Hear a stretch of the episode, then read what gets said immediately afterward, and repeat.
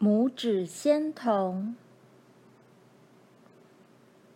从前有一对贫苦的农夫夫妇，他们一直都没有小孩。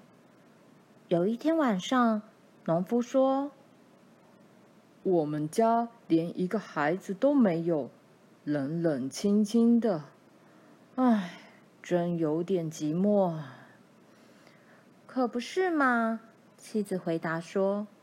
只要有一个孩子，哪怕他只有拇指那么大，我们也会真心疼爱他。不久之后，农夫的妻子怀孕了，她怀胎七月，生下了一个孩子。婴儿的四肢健全，可是个子真的只有大拇指那么大。妻子说。这跟我们希望的一模一样。我想，他是上天特别赐给我们的孩子。按照孩子的个头，他们给他取名叫大拇指。虽然农夫夫妇非常小心地照料他，但是孩子却没有长大，身材总像刚出生时那么小。不过，这个孩子虽然个子小，却非常聪明伶俐，无论做什么事都令人满意。一天，农夫准备去森林砍柴，他自言自语地说：“要是待会儿有人能用马车来接我就好了。”别担心，爸爸，大拇指喊道：“我会赶马车，到时候。”我会去接你的。农夫听了，哈哈大笑：“这怎么可能啊？你的个子这么小，不可能一个人赶马车的。”没关系，只要妈妈把马车的缰绳套好，我就可以坐在马的耳朵里，指挥它怎么走。哦，好吧，就让你试试看。于是，妈妈帮忙把马车套好，大拇指坐进马的耳朵里，吆喝着赶车上路了。马车行驶的稳稳当当，就像一个老练的车夫在赶车似的。车子向着森林驶去，走到一个拐弯处，小家伙吆喝一声：“呵，呵！”这时，有两个人正好经过。天啊！其中一个说：“这究竟是怎么回事？我明明听见有车夫的吆喝声，却没看到人赶车。”另一个说：“我们跟去看看。”马车驶进森林，停在一堆砍倒的木材旁。大拇指看见父亲，喊道：“您瞧，爸爸，我把马车赶来了。”农夫听了又惊又喜，他把儿子小心翼翼地从马的耳朵里拿出来，放在一根麦杆上。那两个陌生人看见大拇指，觉得非常惊奇，他们暗暗商量：这小家伙真有意思，如果我们把他带到大城市，说不定能赚大钱啊！于是，他们上前跟农夫说：“把这个小家伙卖给我们吧，我们不会亏待他的。”“不行。”父亲回答，“他是我的心肝宝贝，就算把全世界的金子给我，我也不卖。”爱冒险又有机智的大拇指听到他们的谈话，悄悄的对父亲说。爸爸，让我去吧，我马上就会回来的。于是，两个陌生人就给了农夫一笔钱，把大拇指带走了。大拇指说：“让我坐在你的帽子上吧，这样我便可以到处看看。你别担心，我不会掉下来的。”他们听了，就把大拇指放在帽子上。不停的赶路。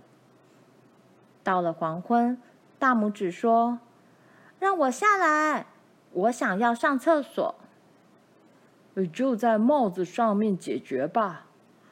顶着大拇指走的那个人说：“我不在乎，鸟屎有时也会掉在我的帽子上。”不行，大拇指说：“我不喜欢，快让我下去。”那家伙只好摘下帽子，把大拇指放到路边的田里。大拇指高兴地跳上跳下，忽然，他发现了一个田鼠洞，就立刻钻了进去。晚安，先生们，你们两个自己回去吧，我不奉陪了。他朝那两人喊道。那两人急忙跑过来，用棍子往田鼠洞里乱戳，可是，一点用都没有。大拇指早就钻到洞穴的深处，而且眼看天就要黑了。两个人只好带着一肚子火回去。大拇指等到他们走远了，便从洞里爬了出来，然后他找到了一个空的蜗牛壳。谢天谢地，这下我可以安心的睡觉了。说着，便钻了进去。过了一会儿，大拇指在半梦半醒间。忽然听见外面有两个人走过，其中一个说：“我们要怎样才能把那个有钱牧师的金银财宝弄到手啊？”“我有办法！”一旁偷听的大拇指突然大声喊道：“哎，这是怎么回事？”小偷惊慌地说：“我明明听见有人在说话。”却看不到人。他们停下来仔细倾听。这时，大拇指又说：“带我去牧师家，我会帮助你们的。”你到底在哪啊？你们只管在地上顺着声音找。他回答说：“两个小偷趴在地上找了好久，终于在瓜牛壳里找到了他。